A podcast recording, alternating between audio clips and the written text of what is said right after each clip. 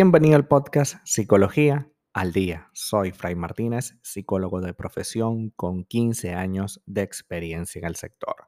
Como pudiste ver en el título de este episodio, hoy vamos a hablar un poco acerca de las personas que se preocupan siempre por los problemas de los demás. Hay personas que se preocupan por los problemas de los demás y no solo eso, hacen lo imposible para tratar de resolverlos. Son personas ansiosos por salvar, rescatar y cargar sobre sí realidades y pesos que no le pertenecen, pero que sienten como propios. Em, tenemos que asumir que hay una delgada línea entre apoyar a alguien y querer arreglarle su vida. Sin embargo, son muchos los que no pueden evitar esta forma de vivir, ¿no? Esta necesidad, la de ser el quien salva y alivia los sufrimientos y las dificultades de todos los demás. Hay padres, madres, hermanos y amigos que en su intento por hacer lo mejor por nosotros terminan cruzando la frontera entre la ayuda que sirve y la ayuda que molesta. No es sencillo a esas personas decirle que se están sobrepasando porque actúan casi siempre de buena voluntad, aunque no entiendan que a veces esa buena voluntad nada tiene que ver con tomarse para sí mismos un problema que no les corresponde y en consecuencia tampoco deberían estar trabajando en ello.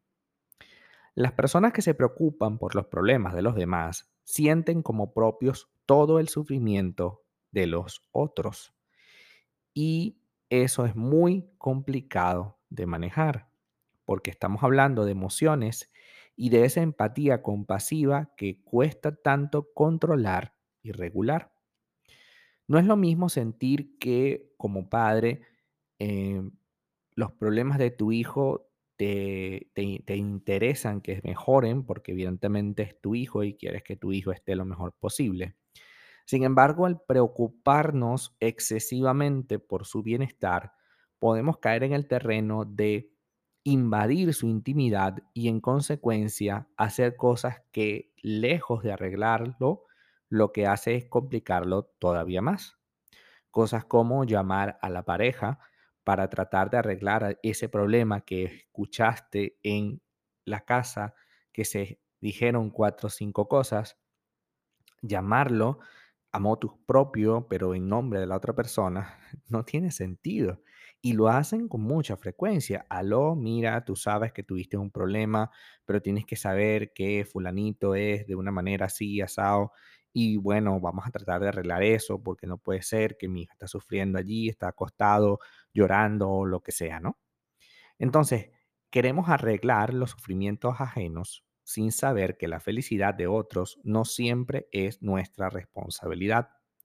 Esta es una lección que nos da la vida y que evidentemente no hemos aprendido, quienes mantienen la necesidad de actuar por encima de las necesidades o de las exigencias de otros.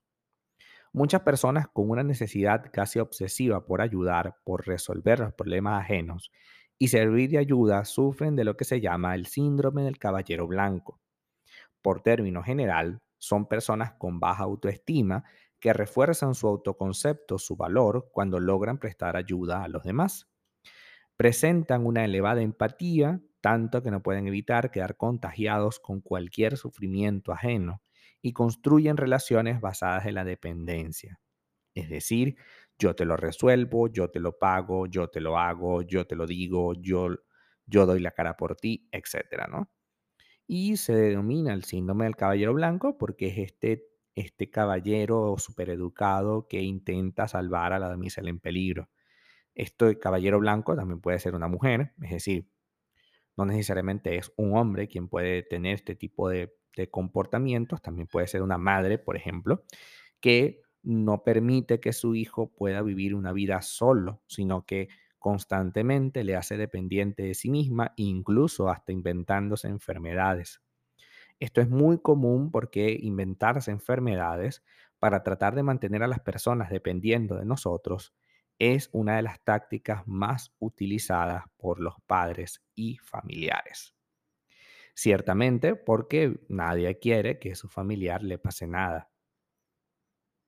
Y por ello utilizan, sin mediar en, lo ético que pueda, pueda llegar a ser, utilizan esta estrategia. Y es importante que lo tengas claro, porque de repente estás peleando con tu mamá o con tu papá porque se está metiendo en tu vida íntima porque está tomándose atribuciones que no le corresponden y enseguida al rato o al fin de semana empiezan a sentirse mal, entre comillas, y empiezan a utilizar ese sentirme mal como una excusa y como una forma de mm, culpabilizarte por eso, ¿no? Yo que nada más intento arreglar tus cosas, que yo nada más estoy colaborando un poquito para que tu vida sea un poco mejor, mira cómo me tratas y eres una persona que me tratas muy mal, que me hace sentir incómodo, etcétera, ¿no?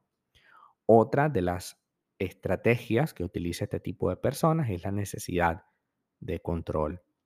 Detrás de esa persona que se preocupa por ti, supuestamente, existe la necesidad de controlarte. Esta conducta se inclina por preocuparse en exceso y a veces hasta entrometerse en terrenos que no le pertenecen para lograr resolver las dificultades de sus hijos, pareja, vecinos o amigos, incluso para que todos ellos estén bajo su influencia.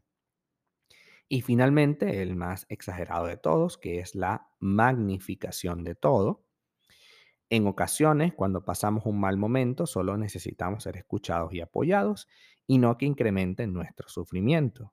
Sin embargo, hay personalidades con una clara tendencia a hacer una montaña de todo lo que le decimos. Es que tengo un pequeño problema en el trabajo. ¿Cuándo renuncias? No, bueno, pero es que fue una discusión nada más, tampoco es para tanto. ¿Cuándo renuncias? Ya te estoy buscando un nuevo empleo, ya llamé y te hice una cita, deberías ir porque cuando renuncias, es más, yo voy a ir, voy a ir a tu trabajo y este, voy a hablar seriamente con el jefe para que te vote y, y- y ya y te pague lo que te tenga que pagar, porque cuando renuncias, ¿no? O sea, es algo muy incrementado el problema hasta que llega un punto que se hace inmanejable, que prácticamente tenemos que prohibirle la entrada o la, o la idea que se le metió en la cabeza como loco de cuando renuncias. Yo quiero comentarte mi problema, no hablar de renunciar o no. Quiero comentarte, quiero que me escuches y ya está. Pero no, cuando renuncias. Entonces, si tenemos a alguien con estas características, magnificación de todo, necesidad de control o síndrome del caballero blanco, tenemos que estar conscientes de que o le ponemos un límite hoy o dejamos que nos lleve por delante toda esa vorágine inclemente de actitudes poco saludables. Trabajemos en ello a diario para entender por qué ocurre y cómo podemos poner límites. Los límites siempre serán prioridad en una relación con alguien. Hasta acá nuestro episodio del día de hoy. Muchísimas gracias por quedarte aquí hasta el final. Si deseas saber más sobre mi contenido, www.fraymartinez.com. Para consultas online, www.fraymartinez.com y también sígueme en mi Instagram, arroba fraymartinez20. Muchísimas gracias y hasta el próximo episodio.